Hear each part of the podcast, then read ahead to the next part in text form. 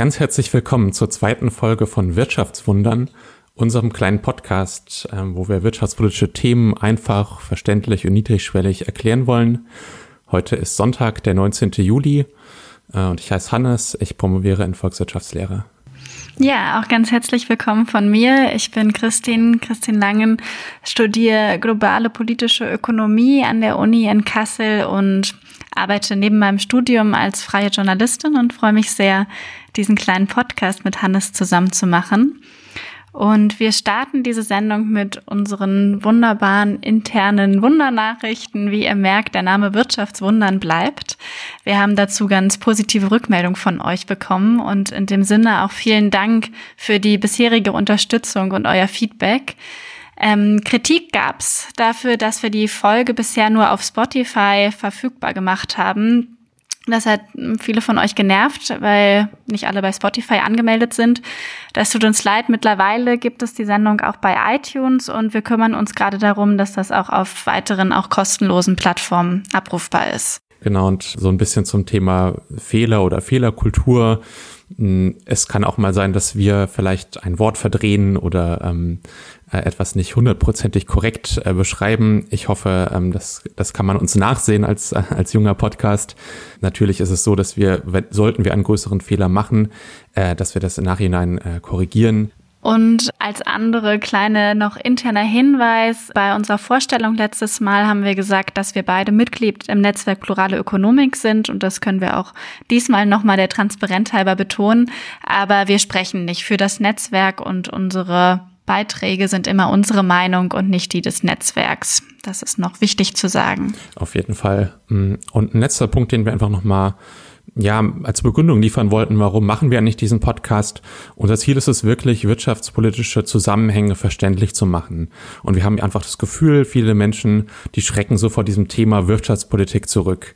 Ähm, man sieht es zum Beispiel in, in Talkshows, sobald da jemand äh, sitzt, äh, unter dessen Namen Wirtschaftsexperte einge eingeblendet wird, werden alle anderen Leute auf einmal ganz, ganz kleinlaut. Selbst kluge Leute sagen dann so, ja, ich, ich, ich bin ja kein Ökonom, ich bin ja keine Ökonomin, ich kann das nicht so beurteilen wie Sie. Ähm, also da wird, ähm, da werden viele Leute einfach schnell, schnell schüchtern, schnell kleinlaut. Und ähm, ja, wir wollen einfach vermitteln, dass man nicht unbedingt ein Experte oder eine Expertin sein muss im wirtschaftspolitischen Feld, um grundsätzliche Diskussionen zu führen. Im Gegenteil, die jetzige Situation kann sogar manchmal ein bisschen gefährlich sein, denn auch viele Ökonominnen, die sogenannten Wirtschaftsexpertinnen, positionieren sich auch häufiger mal politisch, aber geben das quasi wieder als, als ein wissenschaftliches Argument, das es aber vielleicht nicht unbedingt ist. Ein Beispiel dafür haben wir in der letzten Folge deutlich gemacht, wo es hieß, ähm, hohe Staatsschulden, die belasten zukünftige Generationen, wo wir, denke ich, gezeigt haben, dass das, dass da, sagen wir mal, mehr Politik als ökonomische Fundierung dahinter steckt. Und dem darf man auch mal widersprechen, finden wir. Und ähm, das ist einfach unser Anliegen dieses Podcasts, euch ein paar Argumente Argumente an die Hand zu geben. Man muss nicht groß Formeln oder Statistiken können, aber diese Zusammenhänge aufzuzeigen, ist äh, unser Ziel und unser Anspruch. Und in dem Sinne, dass es nicht nur die einen Experten gibt, sondern immer verschiedene Perspektiven auf Themen, wollen wir auch heute wieder verschiedene Perspektiven vorstellen. Und zwar heute ähm, nochmal auf die Corona-Krise eingehen und die wirtschaftlichen Maßnahmen, die im Rahmen der Corona-Krise diskutiert wurden. Corona, das Thema hängt vielleicht schon dem einen oder anderen aus den Ohren heraus oder man kann es irgendwie nicht mehr hören. Aber ähm, unsere Idee war, dass es einerseits jetzt eine gute Zeit ist, die Maßnahmen zu reflektieren, die im Frühjahr diskutiert wurden und zum anderen ist zumindest davon auszusehen, es könnte sein, dass es nochmal eine zweite Welle gibt und dass auch dann nochmal ähnliche Maßnahmen diskutiert werden. Und bei den meisten Sachen ist es sinnvoll, die einfach schon langfristig vorher zu diskutieren und nicht erst hoppla hopp, wenn es dann soweit ist. Und wir dachten, eine gute erste Maßnahme, die wir vielleicht mit euch diskutieren würden, könnte das Thema Corona-Bonds oder Euro-Bonds sein. Nur zum groben Vorgehen, wir würden es so machen, dass wir ähm, jetzt äh, jeweils zwei Themen vorstellen und erklären und ähm, die so ein bisschen ausbreiten. Aber da gerade äh, ein EU-Gipfel stattfindet, zum Zeitpunkt, wo wir aufnehmen, wo über europäische koordinierte ähm, Corona-Hilfsmaßnahmen debattiert wird, dachten wir, das ist ein sehr gutes aktuelles Anliegen, um nochmal das Thema Corona-Bonds äh, aufzugreifen. Dieses Wochenende beim EU-Gipfel in Brüssel wird das, ja, ein europäisches Corona-Hilfspaket diskutiert. Und gerade die europäischen Länder aus Südeuropa, also Italien, Spanien, Griechenland, fordern, dass Europa das stärker unterstützt und gerade die nordeuropäischen Länder, die eher stärker wirtschaftlich aufgestellt sind, entsprechend unterstützen. Und das war schon mal im Frühjahr ganz stark Diskussion unter dem Stichwort Corona-Bonds. Corona-Bonds, was ist das? Ähm, gut, Corona kennen wir. Bonds äh, klingt immer so ein bisschen äh, im ersten Moment nach James Bond vielleicht, wenn man sich wirtschaftlich nicht auskennt. Ähm, Bonds sind Anleihen, ähm, also sowas wie Kredite, aber für Unternehmen und Staaten. Und Unternehmen und Staaten, das haben wir schon in der letzten Folge diskutiert, gehen nicht zu irgendeiner Bank, um Kredite aufzunehmen, sondern geben Anleihen aus, die erworben werden können und die auch fest verzinst sind. Normalerweise leiht sich jedes Land alleine Geld. Und wie auch Bürger, die einen Kredit aufnehmen, zahlen Staaten dabei unterschiedlich hohe Zinsen, abhängig davon, wie hoch Investoren das Risiko einschätzen, dass das Land das geliehene Geld dann wieder zurückzahlen kann oder halt auch nicht. Ähm, und jetzt ist die Idee, lasst uns doch als europäische Länder alle gemeinsam Anleihen ähm, ausgeben. Besonders von Südeuropa wird das gefordert, weil ja, Südeuropa halt sagt, ihr Staaten im Norden, ihr müsst nicht so hohe Zinsen zahlen. Das Investorenrisiko wird bei euch recht gering eingeschätzt, während wir sehr hohe Zinsen zahlen müssen. Und deswegen lasst uns als europäische Solidaritätsmaßnahme alle zusammen diese dann Corona-Bonds oder früher diskutiert unter Euro-Bonds ausgeben. Also die Regierungen würden alle gemeinsam Geld an Finanzmärkten aufnehmen, sich also gemeinsam verschulden und dann gemeinschaftlich für Zinsen und Rückzahlungen haften. Und das Gegenargument aus dem Norden ist dann natürlich, dass dann zum Beispiel Deutschland höhere Zinsen zahlen müsste, wenn sie Staatsanleihen ausgeben. Also im europäischen Raum, nicht für ihre eigenen. Das Besondere an Corona-Bonds ist, dass das nur kurzfristig an die Krise zweckgebunden ist und auch nur für neue Anleihen gelten sollte. Und die gleiche Idee, ich habe eben den Namen schon erwähnt, gab es schon mal im Rahmen der Euro-Krise. Ähm, da forderten schon mal Politiker, Politikerinnen Euro-Bonds und forderten, dass eine gemeinschaftliche europäische Gemeinschaft Anleihen ausgibt und gemeinsam dafür haftet. Und diese Corona-Bonds werden unterstützt tatsächlich ähm, ganz spannend von über 50 Jugendorganisationen. Und wir hatten in der letzten Folge ja diskutiert die Frage, ähm, wie weit ist dieses Argument, wir sollen keine Schulden aufnehmen, ähm, ein Generationenargument oder nicht. Und auch hier fordern sozusagen diese Jugendorganisationen, dass für eine europäische Jugend es total sinnvoll und notwendig ist, dass es eine europäische Solidarität auch im Schuldenmachen gibt. Ähm, ja, und dieses Wochenende wird aber dieser Name Corona-Bonds nicht mehr so diskutiert oder der Name fällt nicht mehr, sondern halt über einen Hilfsfonds über 750 Milliarden Euro stehen da im Raum. Ja, das wäre auch gleich meine erste Rückfrage an dich als, äh, als Expertin der, der Corona-Bonds sozusagen.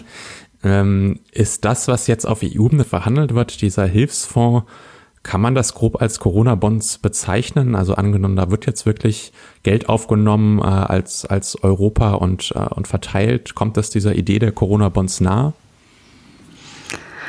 Ja, das ist ganz spannend, weil wie gesagt, der Name Corona-Bonds fällt jetzt gerade nicht mehr, ähm, obwohl ich nicht weiß, ob ich mich als Expertin bezeichnen würde, wo wir gerade am Anfang kritisiert haben, die, die Wirtschaftsexperten, die für sich die Wahrheit ähm, reklamieren.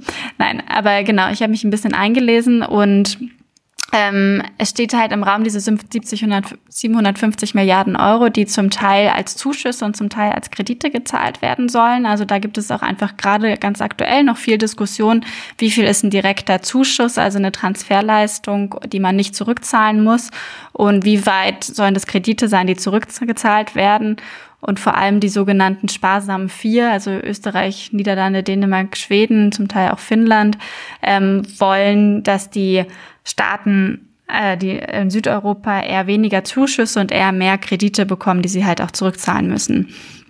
Aber zu deiner Frage, wie, nah, wie weit sind das jetzt Corona-Bonds oder nicht? Es wird diskutiert, dass der EU-Haushalt gemeinsam Anleihen ausgibt. Und ja, wenn die EU gemeinsam Anleihen ausgibt, dann sind das eigentlich sowas wie halt diskutiert wurde unter den Corona-Bonds unter dem Stichwort. Ähm, von daher würde ich sagen, ist das, ohne dass man das Kind beim Namen nennt, doch eine recht ähnliche Maßnahme. Ist ja auf jeden Fall spannend, dass diese Idee ähm, ja über Monate diskutiert wurde und ähm, jetzt zumindest, äh, wenn es auch nicht so genannt wird, äh, in einer ähnlichen Form zur Politik gemacht wird. Das finde ich immer sehr spannend, dass, dass diese Ideen, ähm, die von Menschen ausgehen, auch tatsächlich, ähm, tatsächlich in der Realität ankommen können. Vielleicht noch eine Rückfrage dazu.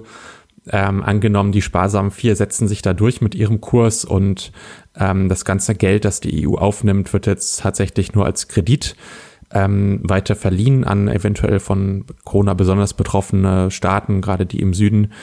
Ähm, meinst du das, also mein, wie meinst du, wie stark ist der Unterschied dazu, wenn es nur ein Kredit ist, ähm, im Vergleich dazu, wenn es ja wirklich ein direkter Zuschuss ist, den man eben nicht zurückzahlen muss, der ja, der permanent an dieses Land geht? Hm, spannende Frage. Also was ja viel diskutiert wird im Rahmen der Zuschüsse ist, inwieweit die zweckgebunden sind und gerade im Rahmen von Corona, inwieweit die nur im Gesundheitssektor zum Beispiel eingesetzt werden dürfen.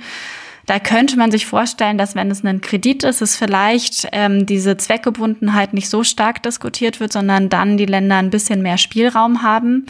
Das wäre jetzt so die ähm, positive Lesart dessen. Aber natürlich ähm, als Signal von europäischer Solidarität wäre es irgendwie wesentlich ein stärkeres solidarisches Signal zu sagen, es sind nicht nur Kredite. Also wenn man sich da Europa so ein bisschen vorstellt wie eigentlich bestehend aus verschiedenen Bundesländern, jetzt im deutschen Rahmen.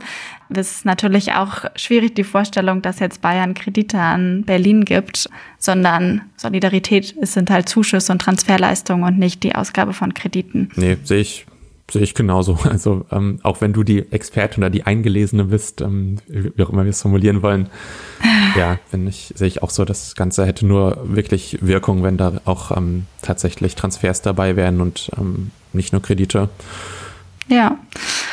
Du hast dich noch mit einem anderen Vorschlag beschäftigt. Genau, ähm, ich habe mich, äh, ich bin der Eingelesene zum Thema ähm, äh, temporäre Kapitalausfall. Das klingt erstmal super sexy als, als Thema. Es ist vielleicht nicht so grundlegend, dass es ähm, die Zusammenarbeit von Europa neu definiert, aber ich finde, es ist eine kleine, vielleicht auch unterschätzte Maßnahme die ich euch kurz vorstellen möchte. Man hört ja in der Berichterstattung, sage ich mal, warum viele Unternehmen ähm, während Corona Probleme haben. So häufig ein Satz wie, ja, ähm, dem Unternehmen sind die Einnahmen weggebrochen wegen Corona, aber Zahlungen wie die Miete und so weiter, die gehen natürlich weiter. Das führt einfach zu Problemen beim Unternehmen. Und da wäre jetzt die Rückfrage eigentlich, warum müssen die Mietzahlungen denn eigentlich weiterlaufen?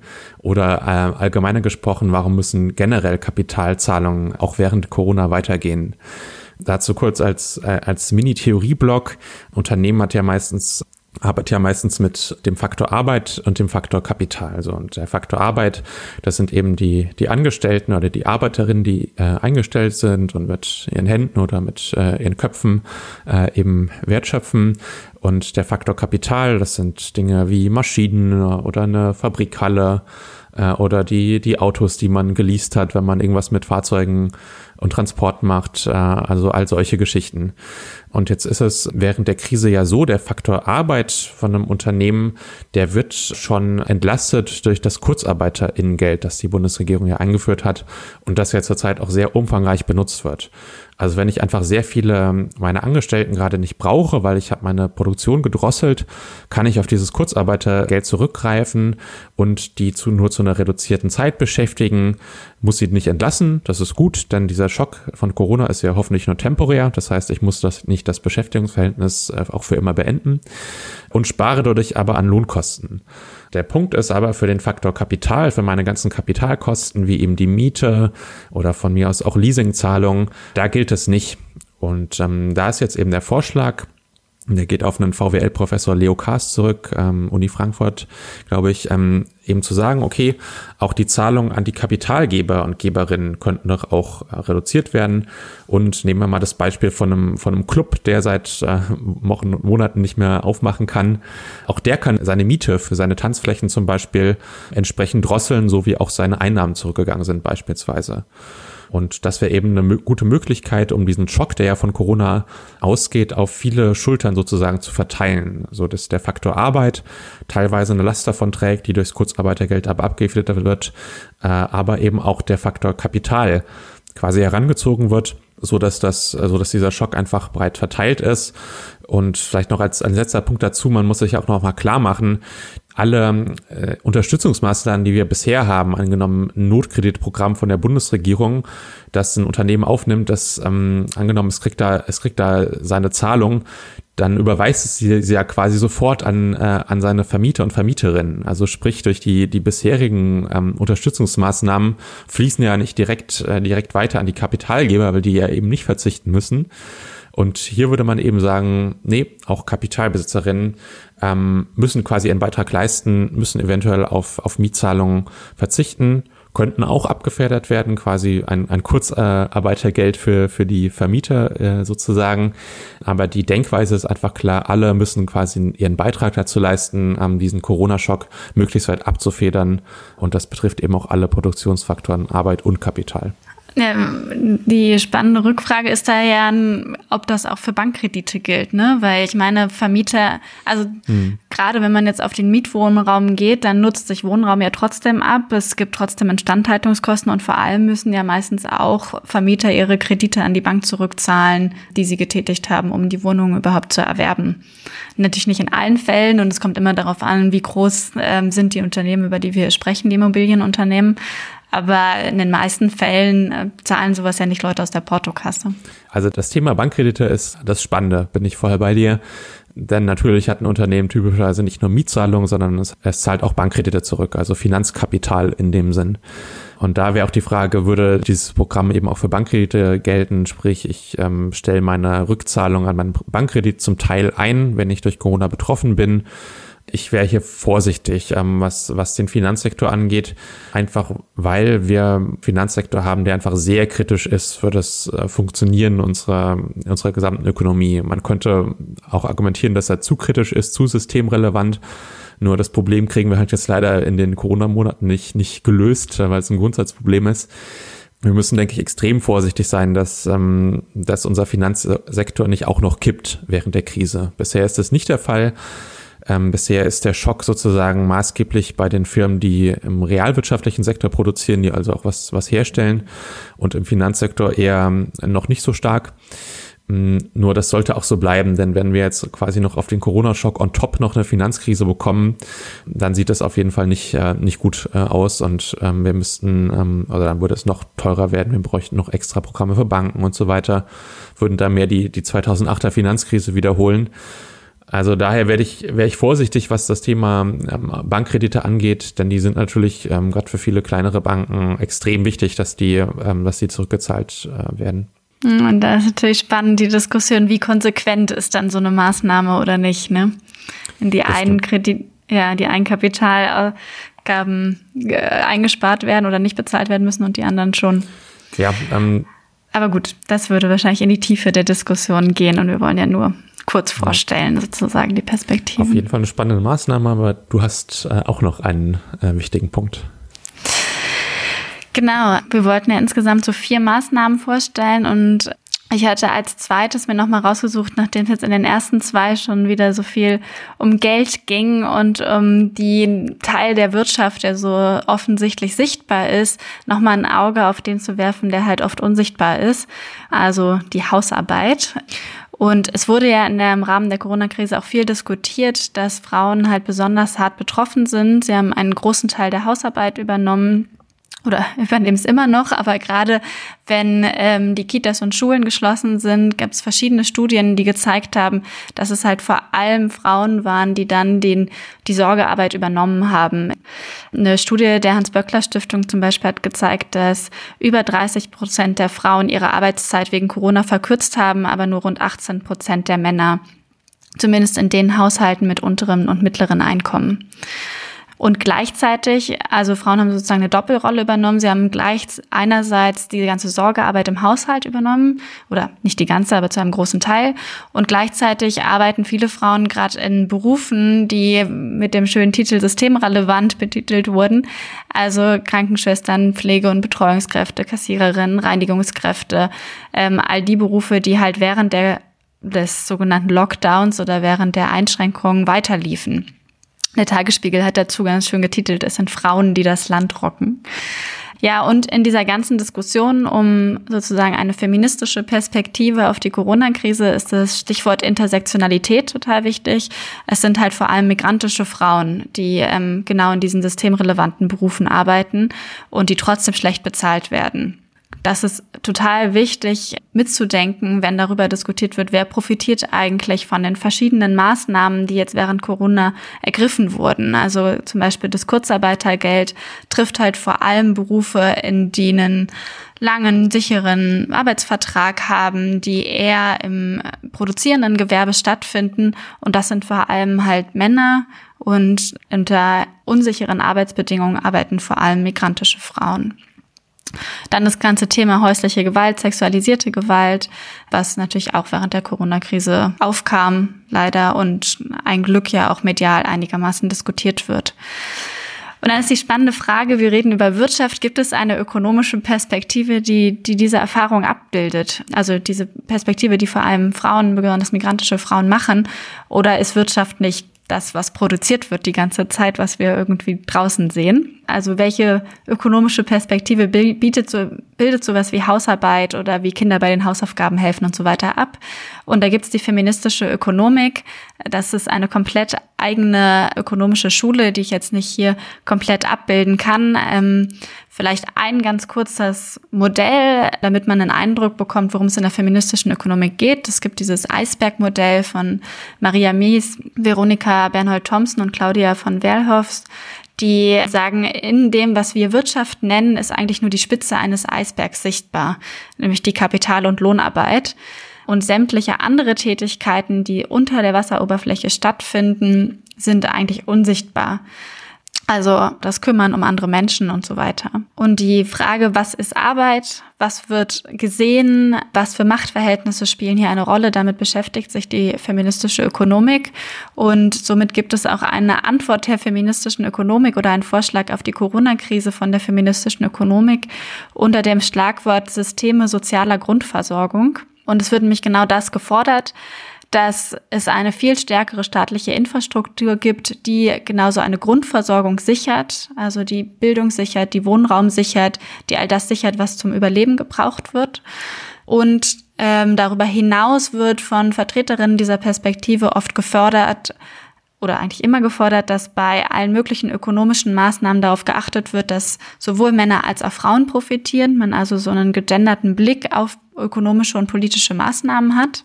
Und das geht immer mit einer Diskussion um Arbeitszeiten und Arbeitszeitverkürzung einher. Und dass man eigentlich gerade, das, das Argument hat Jutta Almerdinger angebracht, Präsidentin des WZB, dass gerade es als Emanzipation gilt oder als irgendwie Fortschritt gilt, wenn Frauen auch eine 40-Stunden-Woche arbeiten und so einen männlichen Lebenslauf, klassisch männlichen Lebenslauf annehmen. Und dass die Diskussion eigentlich sein muss, wie können Männer eine eher weibliche Biografie annehmen. Also statt Frauen immer mehr in Vollzeit zu bringen, eher zu überlegen, wie können Arbeitszeit insgesamt verkürzt werden, damit alle gleichberechtigt die Arbeiten im Haushalt übernehmen können. Das ist so die feministischen Forderungen oder Perspektive auf die Corona-Krise. Und natürlich wird da auch immer der Gender Pay Gap mit erwähnt, also die ungleiche Bezahlung von Männern und Frauen, die unbereinigt immer noch 21 Prozent sind. Ja, super wichtig. Mm, ich würde gerne rückfragen, inwiefern denkst du, ähm, die bisherigen Maßnahmen, die da von der Bundesregierung betroffen getroffen wurden, sind da, werden dem gerecht. Ähm, beispielsweise gibt es ja im Konjunkturprogramm einen 300 Euro Kinderbonus für Eltern, wo auch ein bisschen gesagt wurde, okay, das, der geht in, insbesondere eben auch an die, an die, an die, an die Mütter, die jetzt Pflegearbeit übernommen haben. Oder es gibt ja auch einmalige Zahlungen an Frauen, die im Supermärkten an der Kasse sitzen. Würdest du sagen, das ist ein eher ein Ruhigloben und ein quasi ein nur eine kurze Symptombehandlung oder inwiefern müsste man da einfach noch viel strukturierter reingehen? Also natürlich viel strukturierter. Ein schönes Beispiel ist ja dieses Klatschen, was es während der Corona-Krise für die Pflegekräfte gab. Und seit nicht nur Jahren, sondern vor allem jetzt auch in den letzten Monaten fordern Pflegekräfte ja, dass sie einfach besser bezahlt werden. Und da bewegt sich politisch sehr wenig, sehr langsam nur. Und die ganze Diskussion um Arbeitszeitverkürzung ist auch eine, die seit Jahren geführt wird und die jetzt in der, im Rahmen der Corona-Krise eigentlich kaum politisch aufgegriffen wurde. Und ich habe schon das Gefühl, dass dieses Bild dessen, also die Frage, was ist Arbeit, wird immer noch ganz klar mit Erwerbsarbeit beantwortet. Und all das, was eher als Pflegearbeit gilt, was nicht in dem, im klassischen Wirtschaftsbereich stattfindet, wird immer noch nicht gesehen. Und da muss ich strukturell ganz viel tun, völlig mhm. klar. Super wichtig und ich hoffe, wir schaffen das auch ähm, quasi jetzt dieses Möglichkeitsfenster, das uns Corona da gezeigt hat, zu nutzen und nicht irgendwie auf so eine Ausrede reinzufallen wie ja, jetzt erstmal Corona loswerden, danach äh, können wir neu verhandeln, weil dann ist ja leider wieder die Aufmerksamkeit weitergewandert. Und ja, ich hoffe ähm, jetzt, dass wir jetzt alle irgendeine Erfahrung gemacht haben, wo wir wirklich gemerkt haben, was sind systemrelevante Berufe in unserer Gesellschaft. Und halt nicht nur, was sind systemrelevante Berufe und menschliche Tätigkeiten, sondern auch, wie wichtig ist irgendwie die Natur und wie gut hat sich die Luftqualität verbessert in den, in den letzten Monaten zum Beispiel. Also mit dem sozialen Argument geht natürlich auch immer wieder das ökologische Argument einher. Und da Absolut, ja. hast du dir ja nochmal genauer angeguckt wenn ich das ja. richtig mitbekommen habe. Hast du. Und das ist unser letzter Punkt ähm, das ist eine Maßnahme, die wird schon häufiger äh, gefordert, ähm, aber wir wollten sie jetzt einfach nochmal zusammenfassen und ähm, denn wir finden sie sehr wichtig. Und das ist nämlich die Staatshilfen, die es jetzt im Rahmen der Corona-Krise gibt, an sozial-ökologische Kriterien zu verknüpfen. Ein ganz schönes Zitat, das ich da gefunden habe, ist von Mariana Mazzucato, eine Ökonomin, die gesagt hat, sinngemäß, the government should not simply hand out money. Also die, die Regierung soll nicht einfach Geld verteilen, bedingungslos, hier nehmt es und ähm, wir stellen keine Fragen, ähm, sondern man, wenn man schon mal die Gelegenheit dazu hat, sollte man wirklich auch äh, es nutzen, dieses, ähm, die Beteiligung und die Unterstützungsprogramme an, zumindest an gewisse Auflagen zu knüpfen. Ähm, bisher hat die Regierung einen, einen prominenten Fall gehabt, wo sie schon ein Unternehmen teilverstaatlicht hat, also wirklich eingestiegen ist in die, in die Eigentumsstruktur. Und das ist die Lufthansa. Andererseits hat der Bundeswirtschaftsminister Altmaier auch schon angekündigt, es werden wohl weitere Beteiligungen folgen. Das ganze Ding läuft ab unter dem Wirtschaftsstabilisierungsfonds, den die Bundesregierung im Rahmen der Krise ins Leben gerufen hat. Der hat zum Beispiel 100 Milliarden Euro parat, die er eben nutzen kann, um Firmen wie die Lufthansa teilweise zu verstaatlichen, zu rekapitalisieren. Also dafür ist er da. Bisher fliegt dieser Stabilisierungsfonds so ein bisschen unterm Radar, würde ich mal sagen. Also der ist nicht so in der Öffentlichkeit wie vielleicht andere Maßnahmen der Regierung, aber er ist sehr wichtig, denn er kann eine sehr große Hebelwirkung auslösen. Beispielsweise fordert die NGO-Bürgerbewegung Finanzwende, dass alle Unternehmen, die eben teilverstaatlicht werden, die solche Unterstützung bekommen, eine Geschäftsstrategie vorlegen sollen, die mit dem 1,5 Grad Ziel kompatibel ist, so dass, ähm, dass man eben nicht mehr eine, eine nicht mehr nachhaltige ähm, Geschäftsstrategie verfolgen kann in dem Sinn, sondern dass man hier wirklich umlenken muss. Die Initiative Neues Wirtschaftswunder fordert beispielsweise, dass es stärkere Nachhaltigkeitskriterien in der Unternehmensstrategie nehmen muss, aber dass auch die Forschung sozial-ökologisch auszurichten ist. Und ganz spannend auch zu deinem letzten Punkt, dass es eine 40-prozentige Frauenquote in allen Führungspositionen innerhalb der nächsten fünf Jahre geben muss für Unternehmen, die, die solche Unterstützung erfahren. In den USA ist, äh, ist die Senatorin Elizabeth Warren hier eine ganz große Fürsprecherin, dass es beispielsweise einen, einen Mindestlohn geben muss von 15 Dollar, dass ähm, in dieser Zeit ähm, keine oder weniger politische Spenden ähm, getätigt werden dürfen von Seiten des Unternehmens. Also hier ist wirklich sehr viel denkbar. Es gibt be bereits Länder, die sowas verfolgen. Also beispielsweise hat Dänemark angekündigt, dass es bei seinen Unterstützungsprogrammen Firmen ausschließt, die Geschäfte mit Steueroasen machen.